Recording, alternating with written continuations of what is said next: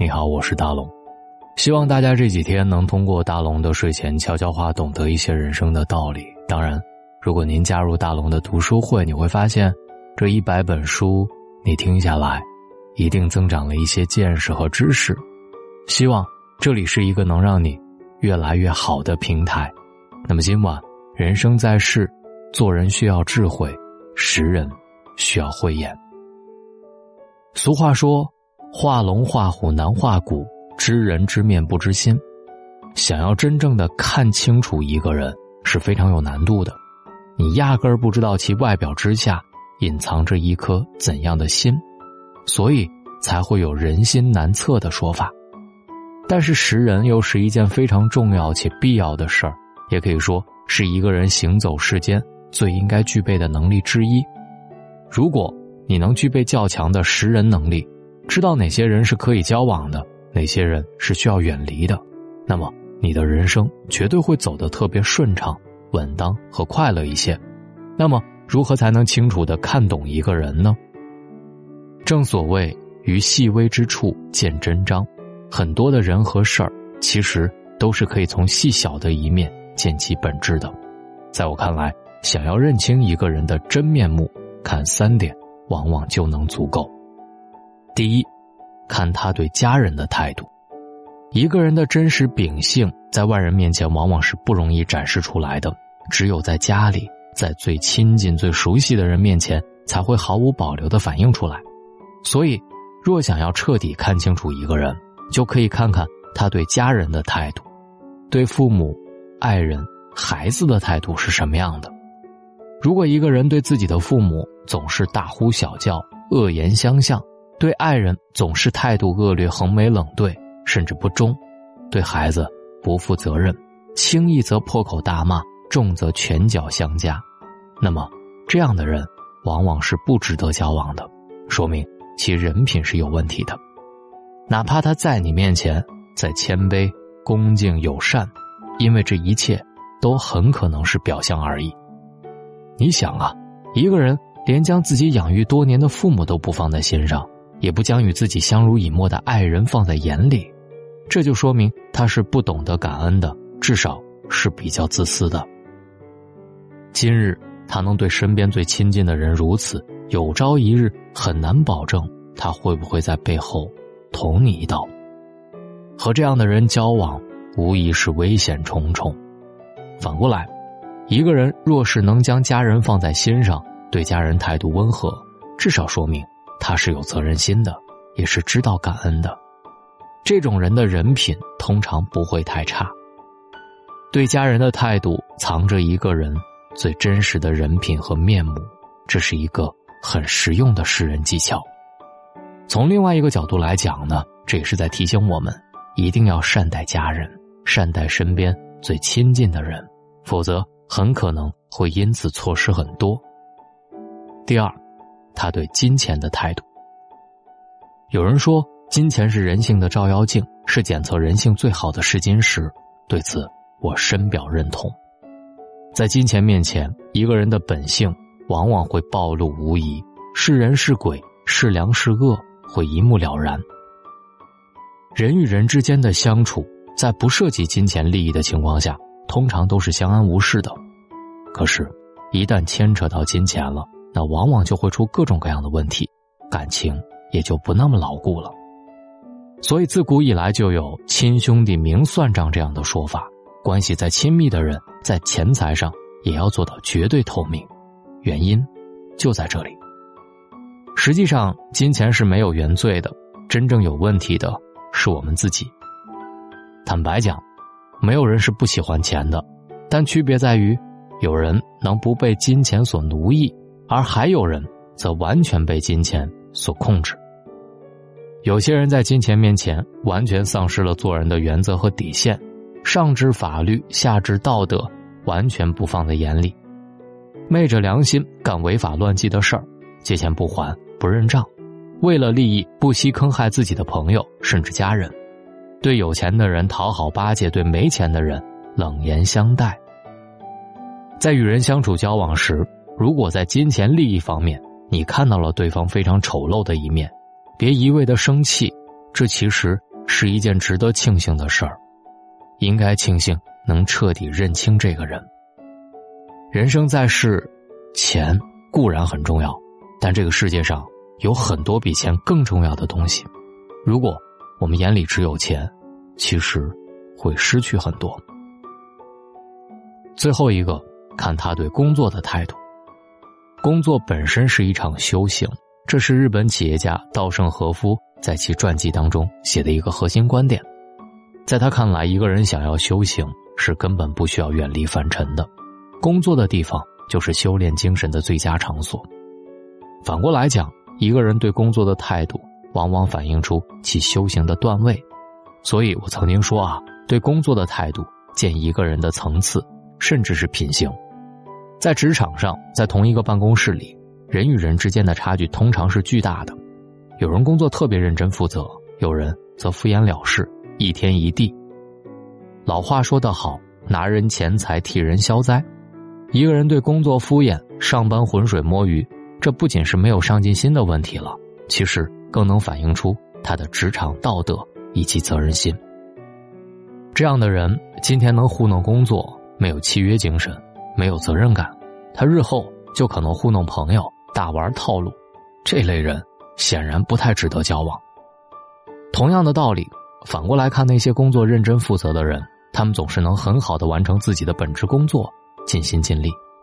那么，这样的人往往就能给人一种安全感，会让人感觉到很靠谱、很踏实，自然也就愿意与他人交往、靠近他。实际上，人生有很多事情都是一环套着一环的。有些人之所以很幸运，能有幸得到贵人的相助，往往就在于他能够守住做人的底线，品行端正，让人更愿意靠近而已。对家人的态度，对金钱的态度，对工作的态度，从这三点来做出判断。虽然不能完全认清一个人，但往往距离最真实的模样已经不远了。人生在世，做人需要智慧。识人需要慧眼，这是一生的课题。希望我们都能交出高分的答卷。不光是看人需要一双慧眼，同样我们在花钱的时候也需要擦亮眼睛。那么，我们该怎样看到商业背后的套路呢？那么，今天我为大家推荐这本丹·艾瑞里的《怪诞行为学》。你参加今年的双十一了吗？这场亿万人参与的促销盛宴。刚刚开场一分三十六秒，天猫成交额突破了一百亿，仅仅一个小时之后，交易额冲破了一千亿，比去年还快了四十三分二十七秒。这不得不让我们佩服自己强大的购物能力，秒杀、凑购物津贴、扫光购物车。即使是如此繁琐的操作，也不能影响我们购物的决心。虽然在这个过程当中，我们经历了与商家的斗智斗勇，商家的套路越来越深。我们的盖楼越来越多，红包却拿的越来越少，但这依然不能阻挡我们购物的热情。在这场上千亿的项目当中，我们因为花钱而获得的快乐达到了顶峰。虽然还是印证了那句话：“躲得了初一，躲不过双十一。”就算上个月已经买了足够用上半年的卫生纸，但是当看到双十一买一送一的优惠折扣时，我们还是想要再囤一箱。购物车里的化妆品。价格在经历了优惠券、打折、满减过滤之后，仿佛镀上了一层金。于是我们蠢蠢欲动的点开了下单的页面。明明只是打算去商场买一双鞋，在醒目的双十一促销条幅的引导之下，我们带走了衣服、首饰、包包，却唯独忘了买鞋子。在一通心满意足的疯狂购物之后，我们才发觉，那些双十一买的东西，大多数都被我们闲置了起来。于是我们开始后悔，恨自己抵不住诱惑，而明年的双十一，我们却又继续剁手，继续后悔。为什么我们在双十一这一天会按耐不住自己，敞亮的花钱之后又后悔不已呢？这个时候，你就应该读一读这本《怪诞行为学》这本书了，它能够给你解开疑惑。它告诉我们，人类一切失控、非理性的行为背后，其实是有经济力量在作用的。为什么我们会浪费晚宴当中的丰富食物，却对一张打折优惠券念念不忘？为什么我们容易受到周围的影响，变得紧张、失落，甚至失去自我？我们能否自救？能否淡定坦然的面对诱惑？这些都是这本书的作者、美国杜克大学心理学和行为经济学教授丹·艾瑞里要为我们解开的问题。除了对于买买买的困惑，我们生活当中还有大量的非理性场景，比如说，我们自己过得是否幸福，自己说的不算，还要看同龄人过得是不是比自己好。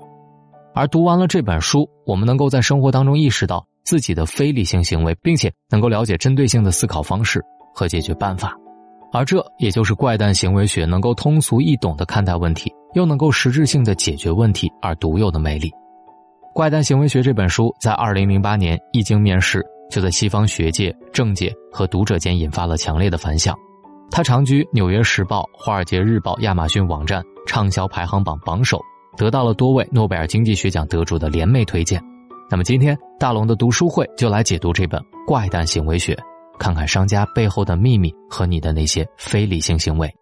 想要听到这本书特别简单，您现在已经关注了大龙的公众号，对吗？关注大龙之后，回复“读书”，回复“读书”，扫描二维码加入大龙的读书会，或者直接翻到页面下方，扫描二维码进入大龙的读书会，来听到这本书。那么你还没有关注大龙的话，方式也特别简单，把你的微信打开，点开右上角的小加号，添加朋友，最下面的公众号搜索“大龙”这两个汉字，看到那个穿着白衬衣弹吉他的小哥哥，你先关注我。回复读书就能加入大龙的读书会了。愿各位好梦，晚安。那夜真的好浪漫，去看月傍晚，有点害羞却很幸福，这种感觉我很喜欢，让我温柔靠近你身边。你也轻轻陷入我臂弯，感觉爱情悄悄来临，纷扰扰与我无关。夜色中两人用渴望眼神交换。原来恋爱现场感觉不像想的那样主观。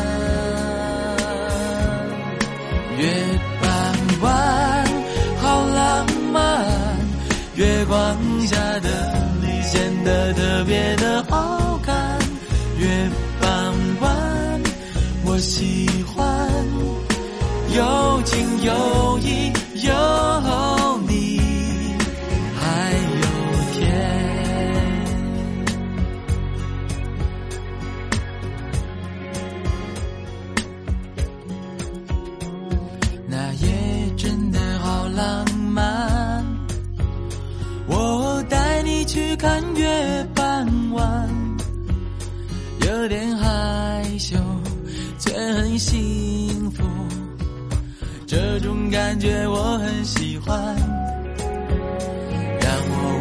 温柔靠近你身边，你也轻轻陷入我臂弯，感觉爱情悄悄来临，纷纷扰扰与我无关，夜色中两人用渴望。眼神交换，原来恋爱现场感觉不像想的那样主观。月傍晚好浪漫，月光下的你显得特别的好看。月半弯。我喜欢